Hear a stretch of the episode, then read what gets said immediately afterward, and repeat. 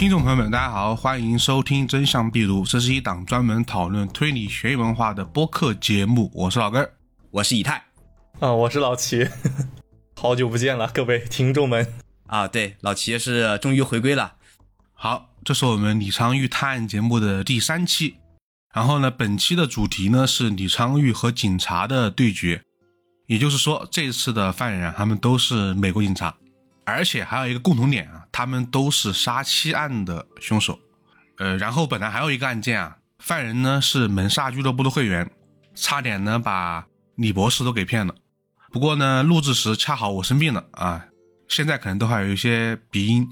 所以这期节目就由以太和老齐来给大家讲述两起案件。我们先来听这第一起，然后我们今天第一起啊，李昌钰博士的案件呢，我们要从一场车祸。开始说起，一九九二年的十一月二十七日，在这个美国的夏威夷，呃，这一天呢正好是感恩节，呃，但是啊，天公不作美啊，当天下了这个瓢泼大雨。晚上的八点三十，当地的警方接到一起车祸报案，报案人说自己的妻子啊遭遇车祸，已经快不行了。当地警局就立刻派警员赶往现场。等警员赶到时，发现了一辆厢式的小货车，啊，已经冲出了道路，停在路边。根据以往的经验啊，这种情况多数是酒驾造成。但是警员看向车子的后车厢，才发现这起车祸啊恐怕并不简单。一位浑身湿透的男子坐在车厢里，而他的腿上躺着一个人，用毛毯盖着。警员立即意识到那就是男子受伤的妻子，他立即询问妻子的伤势如何。呃，男子没说话，打开毯子，女子啊浑身是血，而且下巴上有一个很大的伤口，十分严重。警员立马就呼叫了救护车，并且此时啊，他还认出了男子。报案人呢，也是名警察，叫做肯尼斯·麦西森，是个在警界已经待了十四年的老警察了。嗯，麦西森警官说，啊，自己和妻子伊冯尼准备开车出去度假，但是路上二人发生了争吵，伊冯尼一怒之下就下了车，摔门而去。麦西森自己也是在气头上，呃，就自顾自的驾车离开了。开出去没多久啊，他就犹豫了。这天还下了大雨呢，也不能就放妻子一个人徒步走回去，于是呢就掉头回去找。但是当天啊雨下的实在太大了，视野非常不好，开着开着就发现自己好像压着什么东西了。他意识到自己很有可能碾到了伊冯尼，于是他赶紧下车查看。呃，果然看到妻子倒在车后，麦西森将他抱到车子的后座，并且拨打了九幺幺。而据麦西森回忆，在妻子还留有意识的时候。两个人还在相互说着“我爱你”。以上呢就是麦西森在现场的说明。嗯，等到救护车到了的时候，啊，伊芙妮已经死亡。而麦西森也说，他认为妻子在说完“我爱你”之后就已经断气了。而之后，警方在这场事故的判定上却犯了难，因为整个事情的经过只有曼西森自己的供词，本案也没有别的目击者，而且感恩节那场大雨把现场冲的是一干二净。现场很难发现有价值的线索，而曼西森呢是个熟悉侦查和警方办案流程的老警察，不排除他先谋杀再自导自演成意外事故的可能性。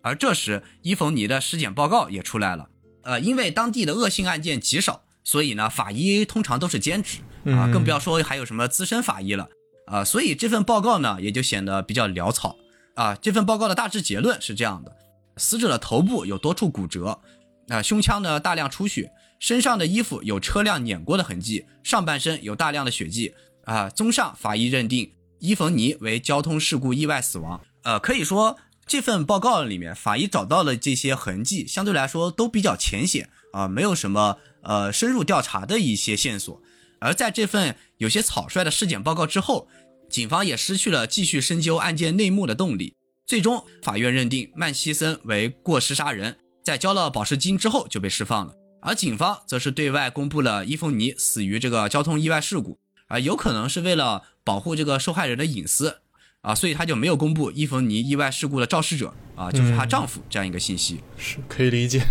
啊，但是呢，虽然说是有一定的原因，但是这样一个行为在日后对警方造成了这个很大的麻烦，啊，当这个案件的审理告一段落之后，首先不能接受的就是伊冯尼的家人。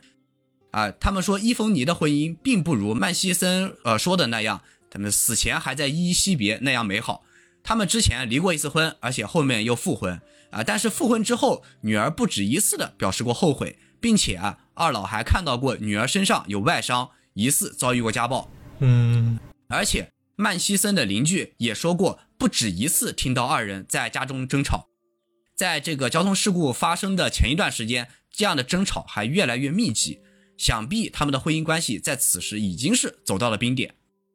啊，并不像曼西森在供词里面说的那样啊，就是有那个如胶似漆的状态。而在纪录片里，邻居对于警察的调查报告也是颇有微词，他们觉得这对夫妻有大问题，警方啊压根就没有深入调查。而这样的声音啊，在民众里也越来越多，直到一位记者发现了伊冯尼交通事故的肇事者就是曼西森，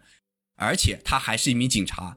这个时候，民众就忍不了了。大家都认为警察是在相互包庇，哦而且说不定早就这么干了。以前那些说不清道不明的案件，呃，也说不定都是警察自己干的，而且呢被内部包庇了下来。确实还是很容易恐慌的。对，之后呢，愤怒的民众开始走上街头进行游行抗议，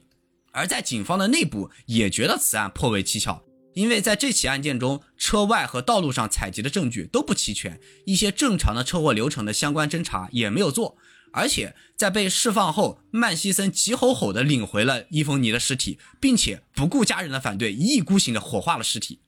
很可疑。对这个行为就非常的可疑。嗯，而警方内部产生疑虑的同时啊，也找来了其他法医，想看看其他的这个检验报告。但是呢，因为这个尸体被火化了，这个法医都只能通过照片就虚空验尸，结果就是他杀和意外事故的结论都产生，而且两方是争执不下。嗯，而之后呢，当地的生命热线也反映到，伊冯尼在去世前一周给他们打过这个求助电话，说自己啊可能活不过圣诞节了。丈夫扬言说要杀了她，并且在哪动手，在什么地方动手，杀完了怎么逃避警方的追捕，都告诉了她。而听到这儿，热线联络员就问伊冯尼有什么自己能做的啊，有什么能帮助你的。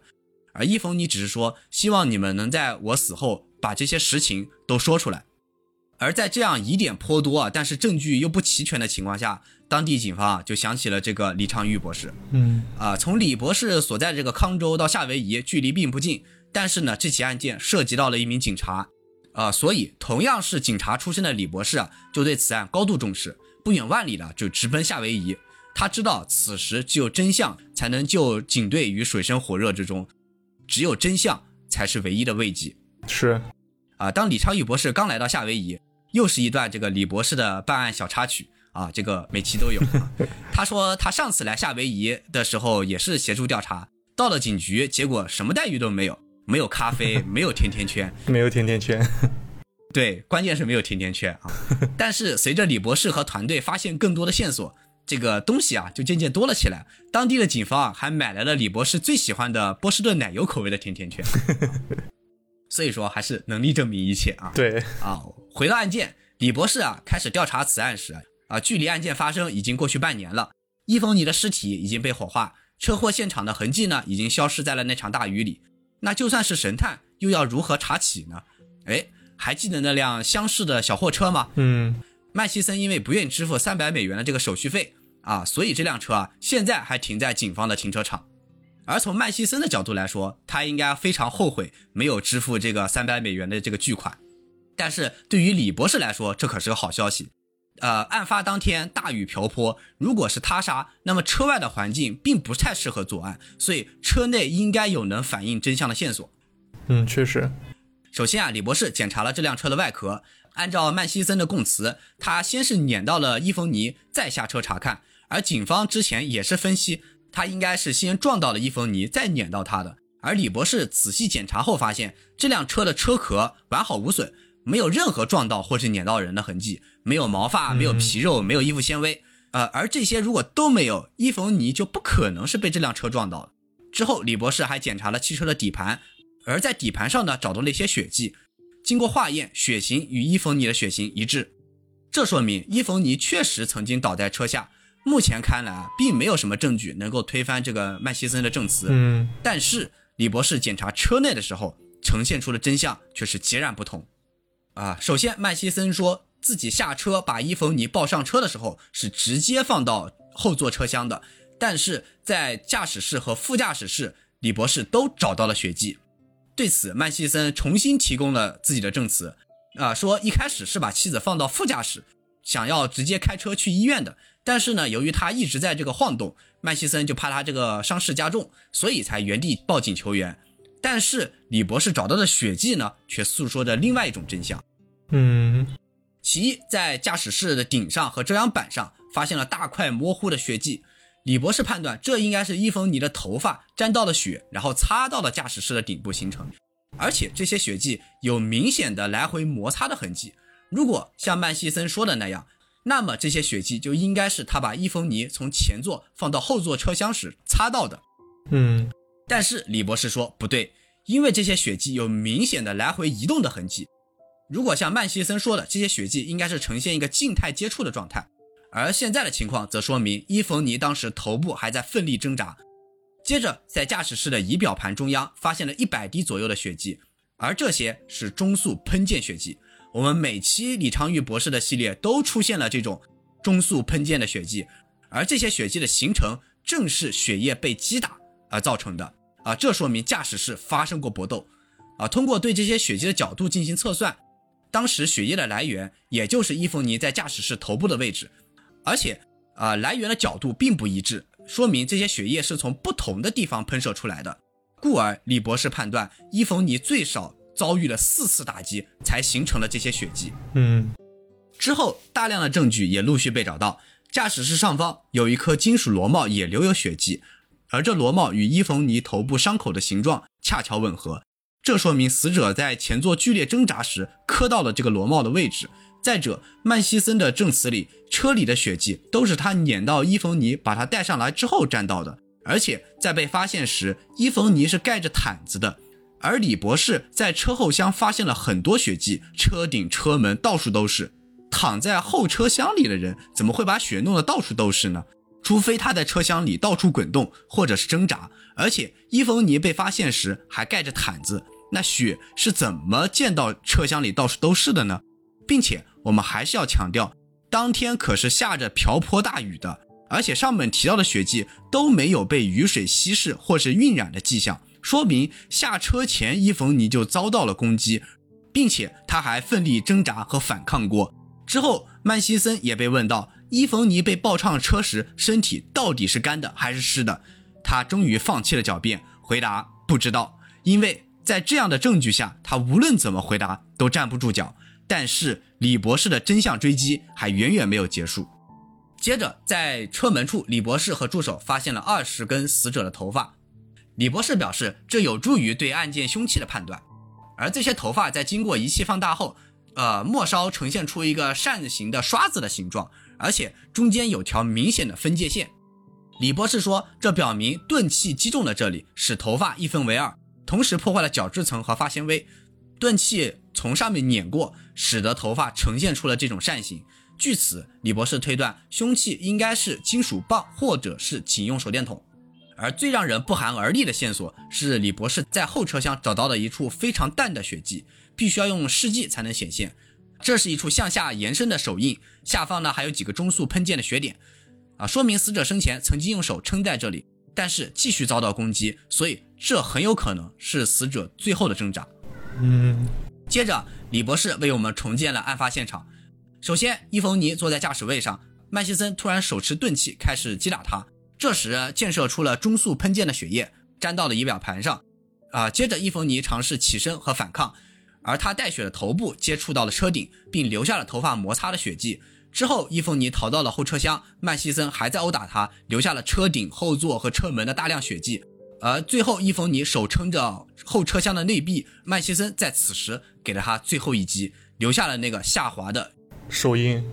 对，留下了那个下滑的手印血迹。之后，为了逃脱罪行，麦西森把伊冯尼的尸体放下了车，开车从他的身上碾了过去，伪造了交通事故的假象。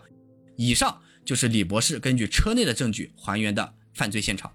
在众多的证据之下，犯罪事实已经确定。那么，犯罪动机是什么呢？曼西森仅仅是因为夫妻不和就杀人吗？呃，其实啊，曼西森在是个警察的同时啊，自己还做生意。但是不久前一笔投资让他欠下了这个巨额的外债。接着他想到了一个恶毒的计划，那就是杀妻骗保。他给伊冯尼买了大额的生命意外保险，再用伪装成的意外身亡骗保，但是机关算尽，顶不住法网恢恢，最终在铁证如山下，法院裁定曼西森的谋杀罪名成立。嗯，以上呢就是我们今天提到的这个呃李昌钰博士的第一个案子。就说实话，如果大家有机会的话，是可以去看一下，就是有关这个案子的它的官方纪录片的。因为我当时看的时候，我看到李昌钰博士根据那些现场的血迹，然后逐步一点点的去还原、重复出死者之前的那一些一个个举动的时候，说实话，我当时是挺震撼的一个表情，就是一个人可以厉害到这种程度。当时弹幕上也是，就是飘过一水的啊，厉害、牛逼这样的一些词汇。所以说，大家可以去看一下啊，当时那个纪录片，就是当你看到那个纪录片呈现出来的死者啊留在车内壁的那个血手印的时候，你就就会有一种感觉，就是这一定是一个杀人案，就会有这样一种感觉生出来。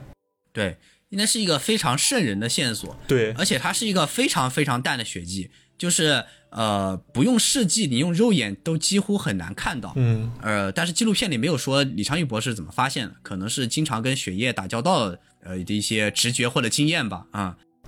灵感来了。然后找到那个血迹之后，李昌钰博士几乎很快就做出了这个判断，而且通过其他的血液辅助，也能判断死者应该是在那里遭受了最后一击。而那个向下滑的手印，就能看出这是死者生前的最后一个动作。嗯，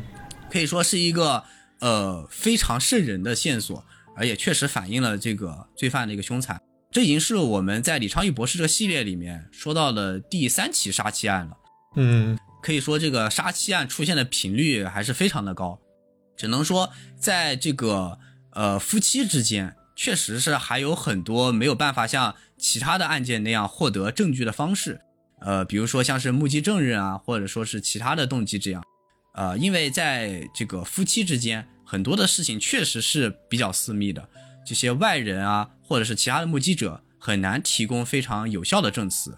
但是呢，这个物证和痕迹是不会说谎的。嗯，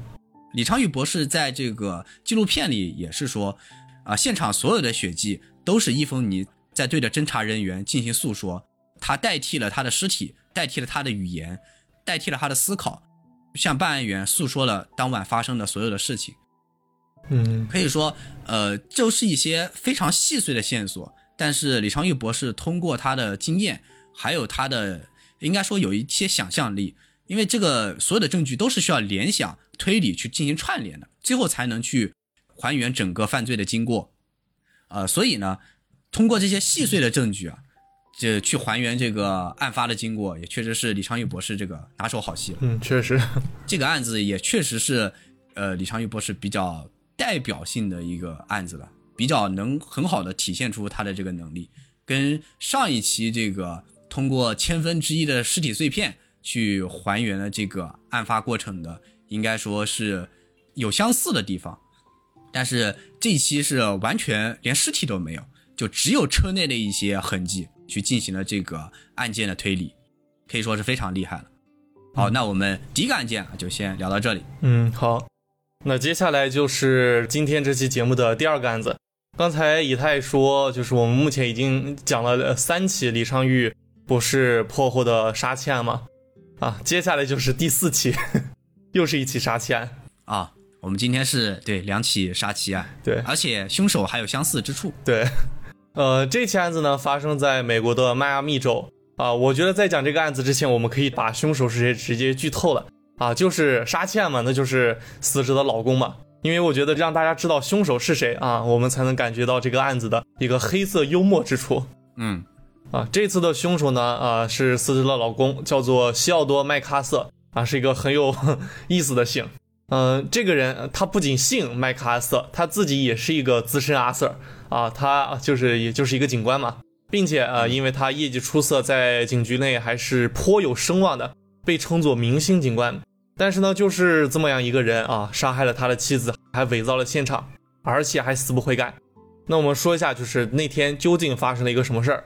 时间呢是一九八九年八月一日啊，星期二上午的八点半，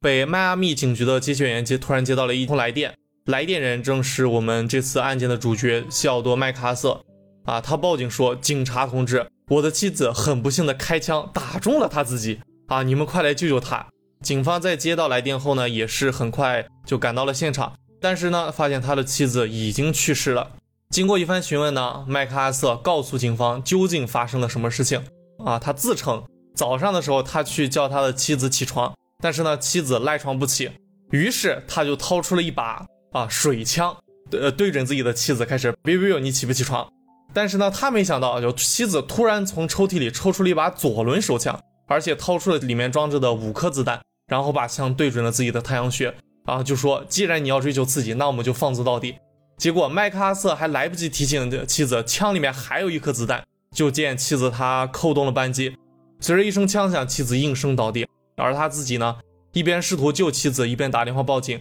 一分钟以后，呃，附近的警察很快就赶到了现场，非常迅速。之后呢，就是警方勘察现场并询问证词的啊这么一个一个场景。就其实看到这里，我觉得各位听众的槽点可能已经有些控制不住了。就这整个过程，从开端啊，一个警察用水枪挑逗自己的妻子。然后再到后来，妻子持枪硬刚啊，而且还不小心开枪把自己给打死了，就整个过程都给人一种闹着玩的感觉，很奇葩。就是在这样一个供词里面，这两个人的这个行为逻辑都很奇怪，对，就不知道他们为什么要这么干。就是你叫人起床，就是可能是夫妻间的小情绪，但是你就拿个水枪就不停的 biu biu biu，然后对面一不高兴就拿起了手枪，拿出了左轮手枪。对这个两个人的行为逻辑就看着很奇怪，就是不知道怎么会变成了这样一起案件的，但是好像又还合理，嗯，可能这就是我们刚才说的这个啊，就是夫妻之间这个案件的复杂之处了啊。对，具体什么情况只有他俩知道了。嗯，但是呢，就是对于我个人而言，就是我当时看到这个证词的时候，我就有一种感觉啊，就是把这个证词放到柯南里面啊，七三估计都会嫌嫌他编的太烂啊，有这个可能。啊，当然，现在柯南已经不太讲究破案不破案了。对，啊，好，言归正传啊，就是啊，虽然我们都知道这是一起杀妻案，但是呢，你破案啊是肯定没有上上帝视角的，终究我们还是要靠事实说话啊。在案发之后呢，麦克阿瑟一直声称自己是无辜的，他的妻子就是不小心误杀了自己，这整件事情和我一点关系都没有。但是呢，和他就是自信的言论相反的。就是他的同事、警官同事和周围的人都开始一致的怀疑，他们都觉得就是麦克阿瑟杀害了自己的妻子，这不是一场意外，而是一场精心策划的谋杀案。啊，至于为什么他们会这么想呢？我们就从麦克阿瑟夫妻两人的经历开始说起。啊，先帮大家去熟悉一下这么两个人。本案的被害人呢，叫做皮拉尔，一九八九年去世的时候，他当时是三十五岁。皮拉尔和麦克阿瑟两个人的家境其实很像，家庭都不怎么富裕。父亲也都是从事着和水有关的一些工作。皮拉尔呢，他自己很有语言天赋啊，会几门外语，而且做过保姆，也干过空姐。二十岁的时候呢，呃，皮拉尔遇到了麦克阿瑟。当时的老麦呢，也是已经辗转了多个行业。年少的时候呢，当过水手；青年以后呢，当过空军；退役以后呢，当过巡警，啊，属于海陆空行全面型人才。十八岁的时候呢，他和一个护士结婚，还生了一个孩子。而在之后和皮拉尔相遇之后呢，老麦。就开始展现出了他的渣男本质。首先呢，老麦在没有和妻子离婚，只是处于分居状态的情况下，就开始追求皮拉尔啊，开始各种送礼物、献殷勤，两个人到处逛啊，两个人呢也很快就开始了交往。但是呢，在交往期间，老麦始终都没有结束和自己妻子的婚姻关系，直到一九七七年，老麦和皮拉尔已经准备好结婚了啊，已经准备好叫亲戚办酒席了，这个时候他才和妻子办理了离婚手续。而且也只是在那之后才告诉皮拉尔自己结过婚的这么一个事情，但是呢，当时皮拉尔选择了原谅对方，啊，可能是也是因为当地风气比较开放嘛，就觉得这个事儿啊，反正都结婚了，我们又没有犯重婚罪什么的。总之呢，皮拉尔是选择了呃原谅麦克阿瑟。而在两个人结婚之后呢，老麦的警察事业也开始风生水起，因为他日常巡逻都是一个非常严厉且公正的形象。后来呢，调到了北迈阿密警局。老麦呢也开始不断升职，并且接连破获了好几个大案子，逐渐呢就成为了警局中的明星人物。而皮拉尔呢之后也跟着去了北迈阿密，并且凭借自己的语言优势也进入了警局工作，成为了一个专职记录员。啊，两口子都都算是吃嗯吃警局那口饭的。而在这期间呢，两个人也生了一个孩子。表面上看起来这一家人的生生活正在蒸蒸日上啊。老麦虽然渣男过，但现在感觉好像还是一个认认真真生活的好丈夫。但是呢，实际上两人的背地里却是我本将心向明月，奈何明月照沟渠啊？怎么回事呢？妻子皮拉尔对于自己的现在的生活非常满意，有一个好丈夫，有一个满意的工作，也为她自己丈夫所获得那些成绩而自豪。对于自己的丈夫，也是一个百依百顺的状态。但是呢，老麦却开始频繁的夜不归宿，而且到处开始应酬喝酒，花钱呢也开始大手大脚，完全不顾信用卡能不能撑得住。而且回家后还开始对妻子时不时的动手动脚，并且在他宽以待己的时候还严于律妻啊，要求皮拉尔你不能抽烟，不能喝酒，也不能烫头，平时呢注意减肥，照顾孩子的时候呢也要用心啊。皮拉尔也只是觉得就是老麦可能是工作压力太大，情绪不太好，所以也都一直迁就着对方。结果没想到呢，老麦却在那之后开始变本加厉，开始勾搭上了一位经常出入警局的记者，并且对于这段可耻的婚外情，老麦还经常在同事之间炫耀啊，日常交往呢也毫不顾及自己还有一个妻子，就跟当年追求皮拉尔一样，老麦也开始给情人送礼物献殷勤，两个人到处逛啊。一些和皮拉尔关系好的警察同事呢都知道这件事儿，但是呢顾及皮拉尔他本人的一个情绪，所以也就没有好意思告诉他。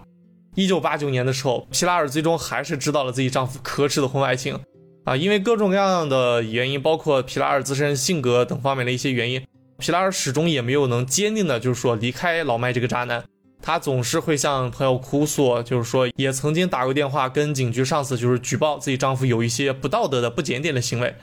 最终呢，老麦迫于双方的压力，做出决定和自己的情人啊，先去佛罗里达州度上十天假。然后再跟他一刀两断，重新步入婚姻的正轨。但是呢，几个月后，老麦又重新和自己的情人啊重新复合了。他还是那个渣男，本性不改的渣男。但是呢，表面功夫他还是就是有在做的啊，不再像以前那样经常夜不归宿，而且还跟妻自己的妻子说自己按揭买了一栋豪宅啊，准备和他家人出去游玩。但是呢，他所做的这一切都是有目的的。在和妻子缓和关系之后呢，老麦就突然让妻子跟自己一起。买一份高额的人寿保险，啊，如果有一方死亡了，另一方就发财了。妻子对于这个买保险的行为就是很不能理解，毕竟家里还有房贷嘛。但是也拗不过老麦，老麦也的理由也就是说，我们应该就是体验一下这样的生活。但是在自从买了保险之后呢，皮拉尔就开始察觉到有些不对劲儿了，总感觉老麦对自己就是有一种似有似无的恶意啊，散发着一种杀气。一九八九年七月的某一天，就在那起案子发生的。前一个月，老麦好像疑似差点让皮拉尔啊意外身亡了，但是老麦对这件事的发生就毫不在意，只说这是一场啊不幸的意外，就但是反正也什么事都没有发生嘛。但是呢，自从那次事件之后，皮拉尔彻底对自己的丈夫失去了一个信任，她开始跟自己的朋友说，她一定要和老麦离婚。但是呢，紧接着就是八月一号，警局接到了皮拉尔不小心自杀的一个报案。啊，以上就是这起案子的一个前情提要吧，算是前情提要。只能说，跟我们刚才提到那起案子确实有很多相似之处，像是什么妻子啦、警官丈夫。对，在我们这样的上帝视角来看呢，很明显，这又是一个杀人骗保的一个过程，就没有一点新意，又是一个卖保险的。呃，这毕竟这个杀人骗保在全世界应该都是一个。挺多发的这样的一个杀人动机了，而且这种有预谋的杀人，这个往往有时候会带有很大的这个这个利益成分在里面。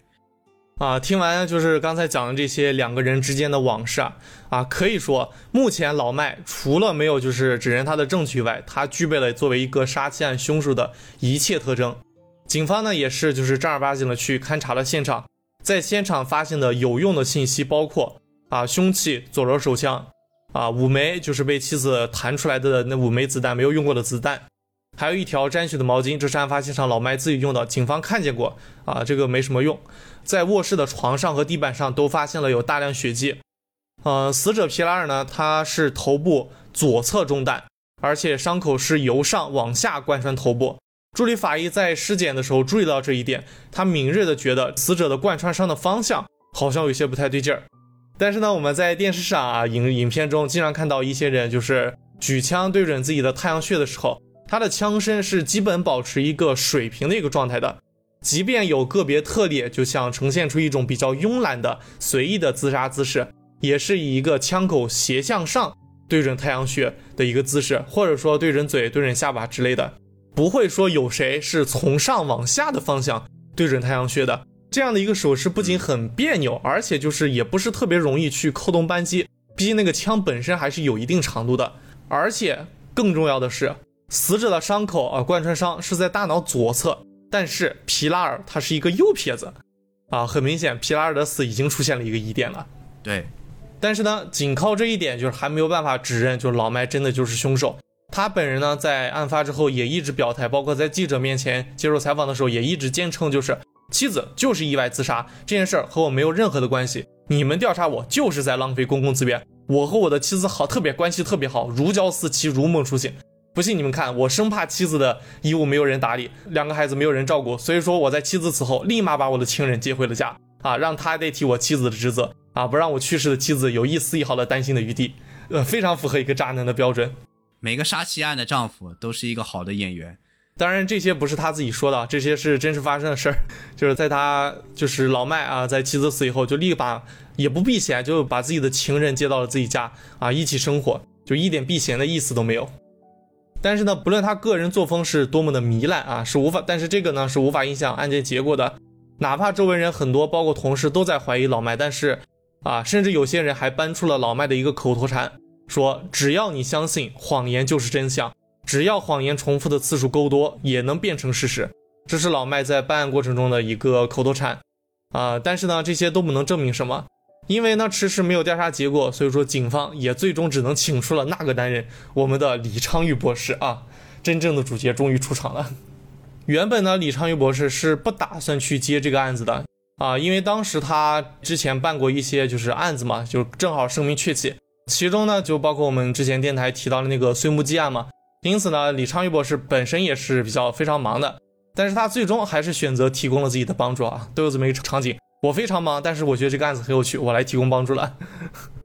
李昌钰博士在看完卷宗和证词以后呢，立刻注意到了两个啊有些奇怪的点。第一个是关于凶器左轮手枪的，警方呢在左轮上并没有发现任何人的指纹，不论是皮拉尔还是老麦的指纹，在枪上都没有，而且两个人的手上也都没有硝烟反应。皮拉尔的手上也没有伤口喷出的一个血迹，这是李昌钰博士发现的第一个奇怪的点。这个点呢，警方自己其实当时也是发现了的。第二个点呢，是李昌钰博士发现案发现场的两处血迹，一处在床单上，一处在地板上，而且床单上的血迹明显是要比地板上的多很多的。但是这一点就非常奇怪了，因为老麦声称在妻子中枪后，他立马把妻子抱到了地板上，并且开始施救。那个在一分钟后就立刻赶到现场的警察也是证明了那一点。他到现场的时候，那老麦已经把妻子抱到了地板上。如果事情是这样的话，那床单上是不应该有那么多的血的。李昌钰博士就敏锐地认为这里面肯定是有玄机，他决定好好研究一下案发现场的血迹。李昌钰想确定的内容呢，主要包括一床单上到底流了多少血。第二，据那个一分钟警察说，他赶到现场的时候，床单上的血迹已经开始凝固，并且呈现出了一种血浆的凝结状。李昌钰博士想知道，在当时的那种环境情况下，血液从液体凝结成当时的状态需要一个多长的时间，以此来确定案发过程是不是正如老麦所说的那样，妻子中枪后他立马报警，然后紧接着警察就赶到了现场。他需要确定一下这个过程是不是如老麦所说的那样。啊，当然了，李昌钰博士在书中其实记载了他要确定的八个知识点啊，我挑了两个最主要的来给大家说一下。为了能得到自己想要的结果，李昌钰博士开始了计算和模拟实验。首先是血液中量，因为人血是基本保持着百分之五十五的液体和百分之四十五的固体，而在血液蒸发后，根据床上床单上留下的啊血细胞固体的重量，就能大致反推出当时死者流了多少的血。因此呢，经过推测，当时床单上应该流了一千到两千毫升的血液，啊，这就是第一个知识点已经会已经有的结果了。第二步呢，就是测量血液凝固的时间。为了实验结果的准确，李昌钰博士必须用真血来充当实验素材，而且不能是其他动物的血，或者说也不能是从血库中那些添加了可一些东西的呃储存血，必须是刚刚抽出来的新鲜的人血。李昌钰博士在书中描写这一段的时候，还用了一个非常幽默的说法。啊，他说自己很庆幸有那么多甘愿奉献的科学家和重视这件事的一个朋友，因此当我说我需要抽血做实验的时候，他们纷纷说来来来抽我的；而当我说需要一千毫升的血的时候，他们纷纷说去去去抽你自己的，很真实了，对，非常真实的一个朋友。啊，当然最终呢，李昌钰博士还是完成了实验，并且得出结论，从血液喷出到凝固成当时案发现场时的状态，期间至少需要十五分钟。也就是说，在老麦报警之前，他的妻子已经死亡了至少十分钟以上。这点就很明显和老麦自己的证词是相互冲突了。再加上皮拉尔他不合常理的一个伤口的方向，以及手枪上消失的指纹和硝烟反应，还有周围那么多人的一个证词啊。对了，还有老麦他自己的情人啊，他的情人也跳反了。因为当那个情人真的和老麦就是共处一室啊，开始体验夫妻生活后，他才明白这个男人有多么的可怕。这个情人不仅丢掉了工作，而且在生活中还要面临老麦的胁迫威胁。所以呢，最终他这个情人也是迅速的离开了老麦，并且表示自己愿意出庭作证，指认老麦。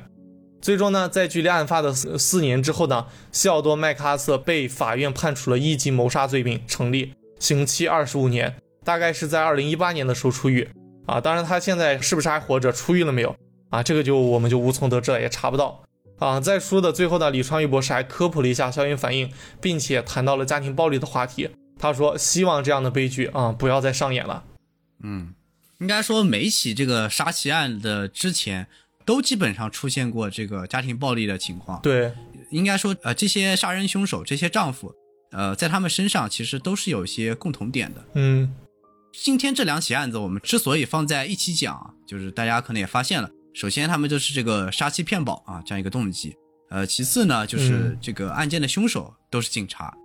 然后我们上一期也提到了，就是碎木机那个案子，他的这个凶手啊也是个丈夫，呃，他是一名这个前 CIA 特工，呃，这些特殊职业确实让他们在这个犯案上有一些自己的小聪明和一些小经验。就是他们确实消灭了这个很多的证据，尤其是我们今天第一起案子啊，如果说这个曼西森啊，他愿意花这个呃三百美元的巨款把他这个车也拿回去，那可能确实李昌钰博士都没有什么太多的办法把他定罪了，因为确实都没有证据了，没有什么证据了。他就算立马把车销毁了，虽然说会加重他身上的嫌疑，但是也把这世上唯一能指认他的证据给消灭了啊！你就算怀疑他，也没有办法指认他。嗯。但是呢，虽然说他们身上都有些小聪明，但是最后还是法网恢恢，疏而不漏啊。对，而且也只是小聪明。对你做下的案件就一定会有痕迹，而根据痕迹啊，有心者就能够查到你所有的这个犯罪经过啊。嗯，所以说最大的聪明就是不要去犯罪，不要去犯罪。嗯，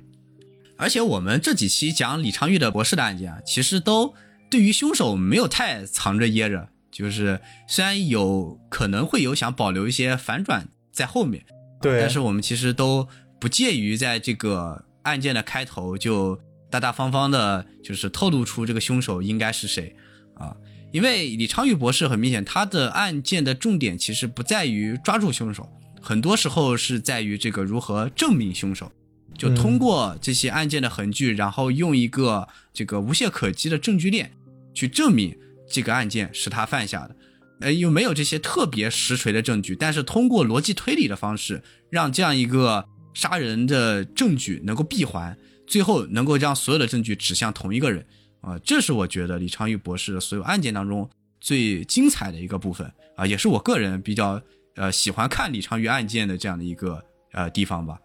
当然了。罪案啊是越少越好的，嗯啊，但是李昌钰博士这个判案过程确实是令人佩服的。好，那以上呢就是我们今天节目的全部内容啦。嗯，接下来呢就是我们的读评论环节。对，但是今天要多一个环节，今天少一个人，但是我们要 多一个环节。啊，对这个小广告环节啊啊，当然了，这个广告更多也是呃针对我们这个。老听众的，嗯，呃，就是我们在第一期就提到的这个嘉宾啊，我们的阿怪老师啊，现在的 B 站 ID 叫做阿怪 Mystery 啊，对，也有外号啊，就是刘继芬老师啊。最近呢，就是他也出了一款这个小商品，然后是我们呃之前做这个节目点到为止的时候讲的一本书，就是《如手无作祟之物》啊，是一本非常经典的推理小说。然后呢。之前是有做这个书的藏书票，但是很遗憾的，这个藏书票呢就没有上市售卖啊。但是呢，阿怪老师呢把它最近做成了这样一个保温杯，也是非常的好看。然后用了这个手无作祟之物》这样的一本书之前设计过的一个插图，然后呢配合上了一些其他设计啊，做了一个保温杯，还是挺好看的。然后我们应该会把这个杯子的这个外形啊，也会放到我们节目的这个信息栏里面，有兴趣的可以去看看。如果呢想要购买这款杯子的朋友呢，可以去这个橙色软件啊搜索这个愚者商店啊，可以找到这个商品。而且呢，阿怪老师后续呢也会上一些这个推理相关的啊一些小的这些文创产品，继续在他的这个商店里面也会有售卖，大家可以去关注一下。啊，今天这个小插曲呢就谈到这里。那接下来进入我们的读评论环节啊，首先啊就是我这边说一下，就上期啊有很多的这个朋友回复，就是我的语速过快的问题，就是想说一下，可能确实是上期这个说的速度有点快，没有太注意，然后之后也会注意。这期大家可以听一下有没有这个问题啊，如果有的话可以继续这个给我们就是回复一下。嗯，还请见谅。我们几个被吐槽不是一天两天了，都算是一个传统了。口播的问题啊也是比较多，对啊还有这个口误的问题啊。嗯我之前还有一次把这个本来想说《唐探四》的，结果上上一期还是哪一期，结果说成了这个《唐探三》了啊，也是很多人表示莫名其妙，就是也经常会有这个口误啊。就是反正我们看到了，我们之后就肯定会注意。然后如果是能进行音频换源的情况下，我们也会尽量就是换源，然后去处理，就保证大家能拥有一个相对好的这个听感吧。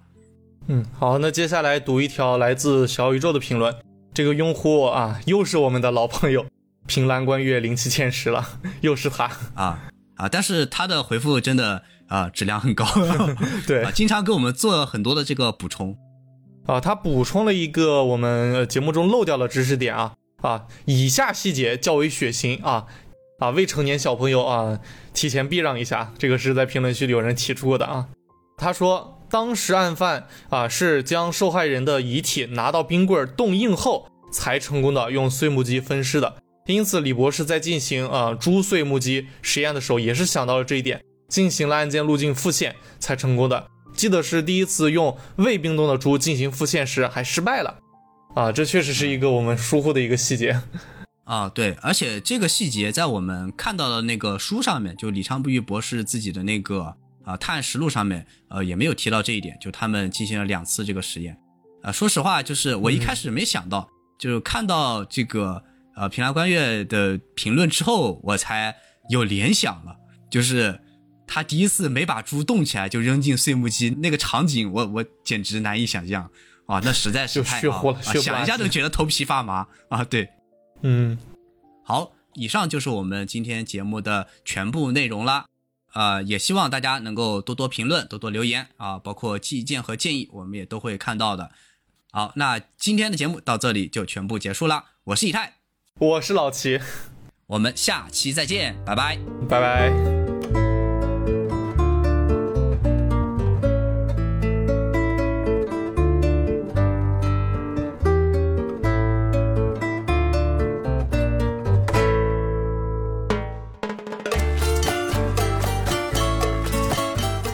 在节目音乐的最后，感谢以下这些给我们赞赏的听众朋友们：那个菜鸟不太冷，下划线 K Y A N 下划线，飞翔的可乐罐，福尔摩咪，逆雨商，冒险团子，一一二陈皮，宋 Y Y，豆小丸，教授的蛇，皮卡下划线 R U R Y，特雷西二零二三。蒙查二十，朝如青丝暮成雪，阿房房房，卢卡七七七，十一文，木奇子人，二十四 K 金南瓜，S H A R A 下划线 A X I A O，唐一江。再次感谢以上这些给我们赞赏的听众朋友们，我是老根儿，我们下期节目再见，拜拜。